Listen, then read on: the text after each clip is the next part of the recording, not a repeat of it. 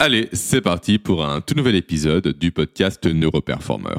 Le seul et unique podcast qui vous parle, dans lequel je vous parle, pardon, plutôt, chaque semaine de l'approche scientifique de la performance. Avant de commencer ce nouvel épisode, comme toujours, je vais vous inviter et vous inciter même d'ailleurs à me laisser une note ainsi qu'un avis positif sur Apple Podcast idéalement pour m'aider à faire référencer ce podcast et donc pour le faire découvrir au plus grand nombre. Ok, maintenant que ça c'est dit, on va pouvoir commencer l'épisode du jour. Alors de quoi allons-nous parler aujourd'hui ensemble? Eh bien nous allons parler à nouveau de la science de la procrastination, du fait que procrastiner n'est pas uniquement un comportement qui découle d'un manque de motivation, qui découle d'une forme de, de fainéantise, qui découle également d'outils inadaptés à l'efficacité et à la productivité. Tout ça, en fait, c'est un ensemble de leurres envoyés à votre visage directement par les experts en marketing et par les pseudo-coachs en efficacité, en productivité et en organisation pour vous refiler directement leurs outils et leurs méthodes miracles. Mais tout ça ne fonctionne pas. Pourquoi? Car, comme on l'a vu la semaine dernière, le fait de procrastiner est naturel. En fait, le fait de procrastiner est carrément codé en nous. C'est présent dans notre corps et plus précisément dans notre cerveau. En effet, c'est dans le cerveau humain que se situe directement le siège de la procrastination au niveau de notre système limbique. Alors qu'est-ce que le système limbique? Pour rappel En fait, c'est une zone du cerveau qui est principalement dédiée au fait d'assurer notre survie et qui va donc chercher, notamment entre autres, à nous faire économiser de l'énergie et donc à fuir directement les tâches qui sont trop contraignantes pour nous. Contraignantes d'une part et qui ne nous rapportent pas immédiatement un bénéfice en termes de survie. Typiquement, quand vous, vous cherchez à travailler sur un dossier en particulier qui est complexe et qui est à rendre sous quelques jours, et que vous procrastinez, c'est simplement dû au fait que d'une part le dossier est trop complexe, donc trop énergivore pour le cerveau, et d'autre part, c'est lié au fait que quelques jours, c'est trop loin en termes de bénéfices, en termes de récompenses à obtenir. Tout ça n'est pas assez fort, n'est pas assez présent, n'est pas assez actuel pour nous forcer à passer à l'action. Voilà donc comment en fait se crée la procrastination dans le cerveau humain. Mais heureusement, on a un garde-fou, à savoir le cortex préfrontal, qui est là pour cadrer le système limbique, mais malheureusement, à cause des distractions, à cause de notre mode de vie actuel et à cause de beaucoup d'éléments dont je vais parler en détail dans un programme qui sortira bientôt, le programme Système anti-procrastination, le cortex préfrontal ne peut plus être aussi efficace qu'il devrait l'être. Il ne peut plus faire son travail de filtre par rapport au système limbique. Voilà, ça c'est pour la remise en contexte, on va dire. Maintenant, de quoi allons-nous parler aujourd'hui? Eh bien, je vais vous partager à nouveau un outil qui sera présent dans le programme d'initiation à l'antiprocrastination. Un programme qui sera disponible, je pense, lundi prochain.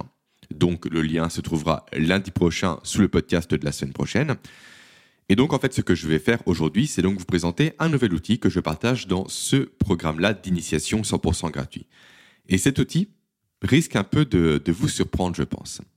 En fait, ce que j'ai fait dans ce programme-là, c'est que j'ai pris les trois lois du mouvement émise par Sir Isaac Newton. Trois lois en fait qui régissent complètement comment se passe le mouvement autour de nous, que ce soit sur Terre ou également dans l'espace. Et en fait, à partir de ces lois-là, quand on les applique directement à la science de la cognition et du comportement humain, eh bien, ça nous offre directement des leviers à manipuler pour vaincre la procrastination et pour ainsi accroître notre niveau de productivité. Franchement, c'est juste passionnant. Du coup, ces lois sont nombre de trois.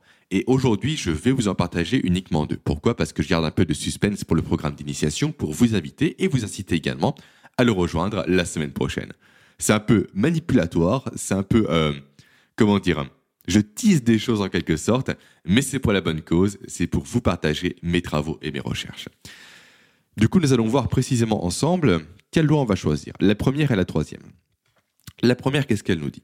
Elle nous dit simplement qu'un objet au repos a tendance à rester au repos et qu'un objet en mouvement continue d'être en mouvement à moins qu'une force extérieure n'agisse sur lui.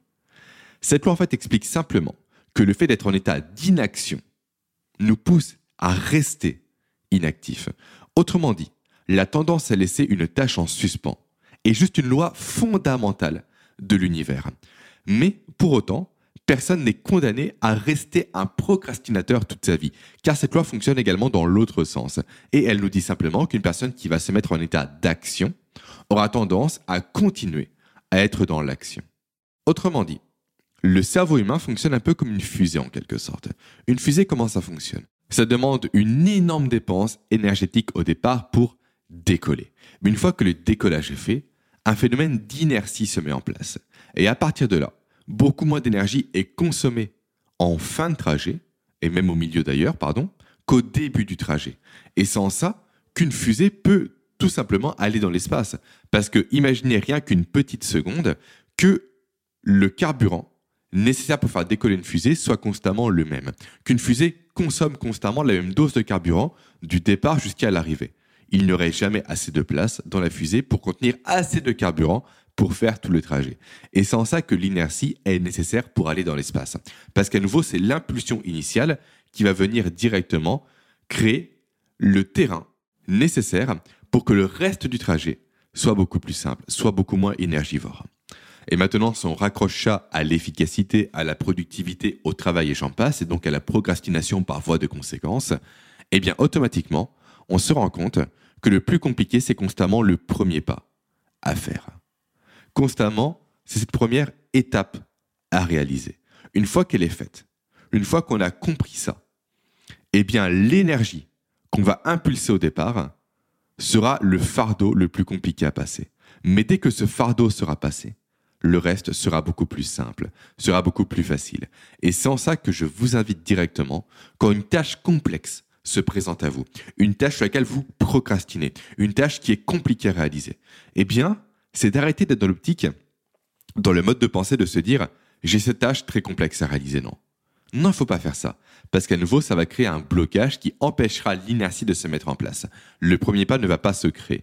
Donc, ce qu'il faut se dire et ce qu'il faut faire, c'est commencer à découper cette tâche en la plus petite action à réaliser pour la commencer le plus facilement possible et avec le moins de friction possible, histoire d'enclencher à votre faveur directement le phénomène d'inertie. Donc typiquement, si vous avez par exemple un rapport à réaliser, eh bien ce que je vous invite à faire, ça, je présente des méthodes pour le faire concrètement, efficacement dans le programme, mais peu importe. Donc, ce que je vous invite à faire, c'est à découper vos tâches directement. Et typiquement, ce rapport, on peut commencer par le fait de faire un plan. Tout simplement, on va établir les grandes lignes de ce rapport. Et ces grandes lignes-là, l'établissement de ces dernières sera donc notre premier pas. Le tout premier pas qui va nous permettre d'enclencher la machine et de bénéficier par la suite du phénomène d'inertie dont j'ai parlé précédemment.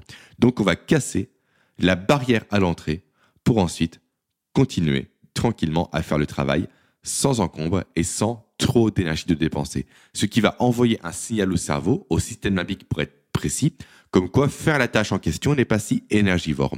Du coup, on peut se permettre d'allouer un peu d'énergie à sa réalisation, même si le bénéfice pour cette tâche, la récompense, on va dire, ça peut être un salaire, un cadeau ou autre, on en parle pareil dans le programme, et eh bien même cette récompense-là, ce bénéfice-là est différé dans le temps.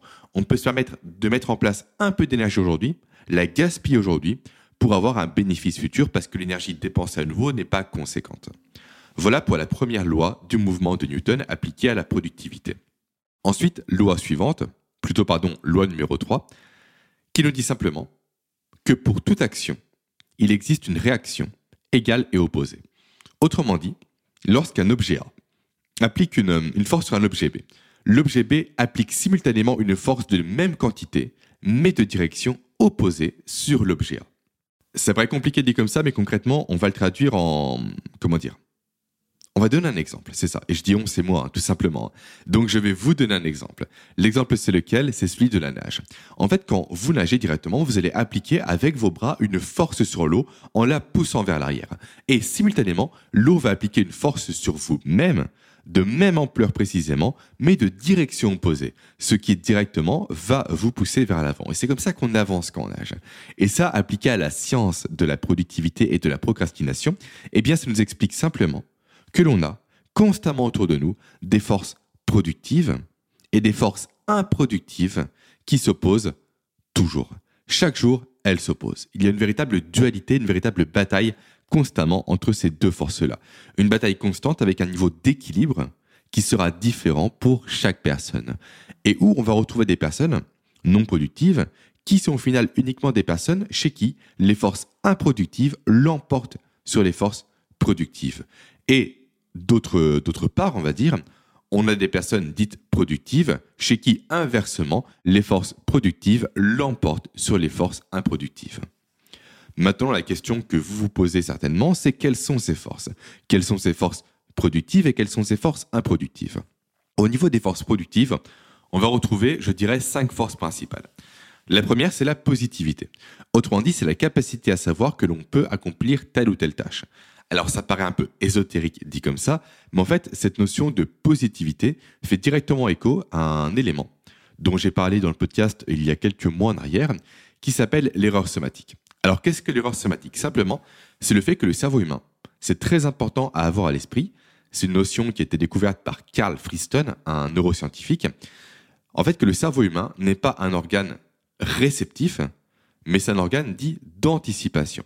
En fait, le cerveau humain, il faut réellement comprendre qu'il va chercher à anticiper les choses qui vont lui arriver pour adopter le meilleur comportement par rapport à ces choses en question. Donc, dans ce cadre-là, quand on n'a pas ce côté positif, quand on se dit grosso modo, cette tâche est trop compliquée pour moi, je ne pourrai jamais réussir, hein, automatiquement le cerveau va se placer dans un état d'esprit où il va louer très peu d'énergie pour essayer de faire la tâche en question. Pourquoi? Parce qu'il aura du coup émis cette hypothèse comme quoi la tâche est trop compliquée. Donc pourquoi lui va-t-il gaspiller de l'énergie si importante pour sa survie pour réaliser une tâche qui malheureusement n'est pas faisable au niveau, on va dire, euh, interprétation des choses. Donc ça, c'est pour la positivité. Donc là, pour élargir un peu, grosso modo, si vous, vous avez des enfants, leur dire euh, t'es mauvais en maths, ok, c'est la meilleure solution, le meilleur chemin, l'autoroute directe pour que l'enfant soit mauvais en maths. Pourquoi? Parce que son cerveau va se dire, ok, papa ou maman m'a dit que je suis mauvais en maths, donc pourquoi j'irai allouer de l'énergie importante pour essayer d'être bon en maths? C'est peine perdue, ça ne fonctionnera pas. Du coup, l'enfant va continuer à être mauvais en maths. Détail, euh, comment dire, euh, petit aparté rapide, voilà, c'est ça. Ensuite, deuxième force productive, on a l'environnement. Donc là, c'est notamment la présence d'un cadre de travail propice à la concentration, tout simplement. Et on en parlera à la fin euh, avec un exemple assez parlant par rapport à ça. Après, nous avons le réseau social et non pas les réseaux sociaux, ce qui n'a rien à voir. Du coup, c'est le fait d'avoir autour de soi un cercle de connaissances capable de nous aider et de nous conseiller. Ensuite survient la concentration. Donc là, tout simplement le fait d'être 100% présent par rapport à son travail, sans se laisser distraire. Et après, la motivation. Donc, réellement, l'envie d'accomplir quelque chose pour en retirer un bénéfice. Voilà donc pour les cinq forces productives. Ensuite, on a donc l'opposé, la némésis, on va dire, de ces forces-là, à savoir les cinq forces improductives. Là, on retrouve le stress, la tentation, les distractions, les objectifs professionnels irréalistes, et enfin, les modes de vie malsains. Et là, je pense notamment au fait de mal manger, donc d'intoxiquer son corps grosso modo et grossièrement chaque jour, ce qui forcément le met en état de faiblesse et donc avec un manque d'énergie pour être efficace au quotidien, comme j'en parle en détail dans mon programme anti-fatigue. Également, je pense au manque de sommeil, qui est tout simplement le plus gros fardeau à l'heure actuelle. Donc forcément, si on se néglige soi, si on ne prend pas soin de son véhicule, donc de nous-mêmes, de notre corps, automatiquement arriver à destination sera beaucoup plus compliqué. Et donc au final, ces forces, productives et improductives, vont venir s'opposer à longueur de journée. Constamment, elles vont également varier elles vont s'alterner selon le contexte, selon la nature du travail à réaliser, selon euh, beaucoup de paramètres, même le temps.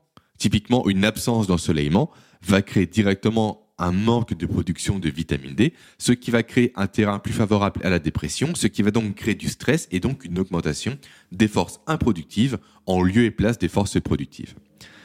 Et du coup, toute l'idée, toute l'idée, pardon, de l'antiprocrastination telle que moi je l'ai conçue, créée et imaginée, c'est de vous permettre simplement de ne plus connaître cette non-linéarité des choses, cette espèce de vague où vont s'alterner constamment, parfois les forces improductives, parfois les forces improductives, qui l'une ou l'autre vont prendre le dessus sur l'une ou l'autre. J'espère que j'ai été clair. Mais l'idée finale, réellement, c'est de créer une linéarité, une absence de vague, un chemin qui soit droit, sans fluctuation, pour rester productif et efficace et pour savoir lutter constamment contre la procrastination du début de la journée jusqu'à la fin de la journée. Tout ça, c'est le but de l'antiprocrastination. Enfin, pour terminer, il y a un élément que l'on peut justement tirer de cette troisième loi du mouvement. Parce que là, je n'ai fait que la présenter. J'ai fait que présenter le côté théorique, on va dire. Maintenant, si on applique ça concrètement dans les faits, qu'est-ce que ça nous dit? Ça nous dit simplement qu'on a deux solutions pour augmenter notre niveau de productivité ou pour éviter la procrastination. Solution numéro 1, qui n'est pas la meilleure petite, euh, petite précision, c'est de trouver un moyen de gonfler son, son niveau d'énergie pour tenter de vaincre ces forces improductives qui nous empêchent simplement de travailler en misant sur le développement à l'inverse de nos forces productives la fameuse phrase, la fameuse euh, citation presque, on va dire, du tout est une question de volonté. Ce n'est que la volonté qui prévaut, ce n'est que la motivation qui prévaut surtout. Mais ça, c'est faux. Parce que la volonté, elle a une réserve. Elle n'est pas inépuisable. Elle s'épuise même très rapidement. Et du coup, cette solution est certes bonne à un instant T. On va prendre un café pour se doper en quelque sorte, par exemple. Exemple parmi tant d'autres. Mais ça ne va pas tenir durant une journée complète. Et ça ne tiendra pas non plus durant deux jours, trois jours ou à vie. On va à nouveau tomber dans ce schéma de variation où, au final, en bout de course, à cause de l'épuisement en plus de la charge de volonté, de la zone de volonté, on va donc avoir une propension plus importante à être victime des forces improductives qu'à créer un environnement de forces productives. Donc ça, c'est une solution à mettre de côté, mais sur laquelle malheureusement se concentrent beaucoup trop de personnes. Ensuite, solution numéro 2 le fait d'éliminer totalement ces forces improductives. Et donc là où la première option demande un travail important et donc une forte mobilisation de son niveau d'énergie, la seconde option demande simplement de libérer le potentiel de productivité déjà présent en nous, en éliminant simplement les barrières qui vont obstruer ce potentiel de productivité. Prenons un exemple, ça va être plus simple. Imaginons que vous êtes le genre de personne simplement qui, euh, vous le savez très bien, hein, qui préférait travailler dans un cadre de travail calme et sans bruit. Sans ça, vous n'êtes pas concentré. Et du coup, vous avez un rapport très important à réaliser pour le lendemain. Mais qu'à côté de vous, il y a deux collègues qui ne font que bavarder. Donc, plutôt que de chercher à miser sur le côté euh, ça va passer, je me concentre, on va réussir à passer outre ses collègues, donc avec la solution numéro 1 en quelque sorte, la notion de volonté, autant chercher directement à vous isoler à changer de pièce, à mettre un casque pour vous couper directement de ces collègues-là. Et donc pour vous couper directement de ces forces improductives qui viennent malheureusement déséquilibrer la balance de votre productivité. Du coup, de cette façon-là, vous serez-vous plus motivé pour commencer votre travail, pour le réaliser, pour le continuer, pour faire ce premier pas si compliqué à réaliser dont nous avons parlé précédemment. Donc, on n'est pas à nouveau dans une notion d'augmentation de sa volonté. Non, mais simplement on aura laissé la possibilité à notre potentiel de productivité naturelle et déjà présent en nous de circuler librement en quelque sorte. Voilà pour ce podcast. J'espère qu'il vous aura plu, j'espère qu'il vous aura apporté de la matière première à votre réflexion par rapport à la productivité, par rapport à la procrastination. Et si jamais découvrir la deuxième loi euh, du mouvement de Newton appliquée à la procrastination et la productivité vous intéresse, eh bien patientez jusqu'à la semaine prochaine pour un nouvel épisode où sera présent en lien justement la possibilité de rejoindre le programme d'initiation à l'antiprocrastination. Maintenant, je vous souhaite une très bonne journée, puis je vous dis à la semaine prochaine pour parler de quatre leviers psychologiques anti-procrastination. À la semaine prochaine.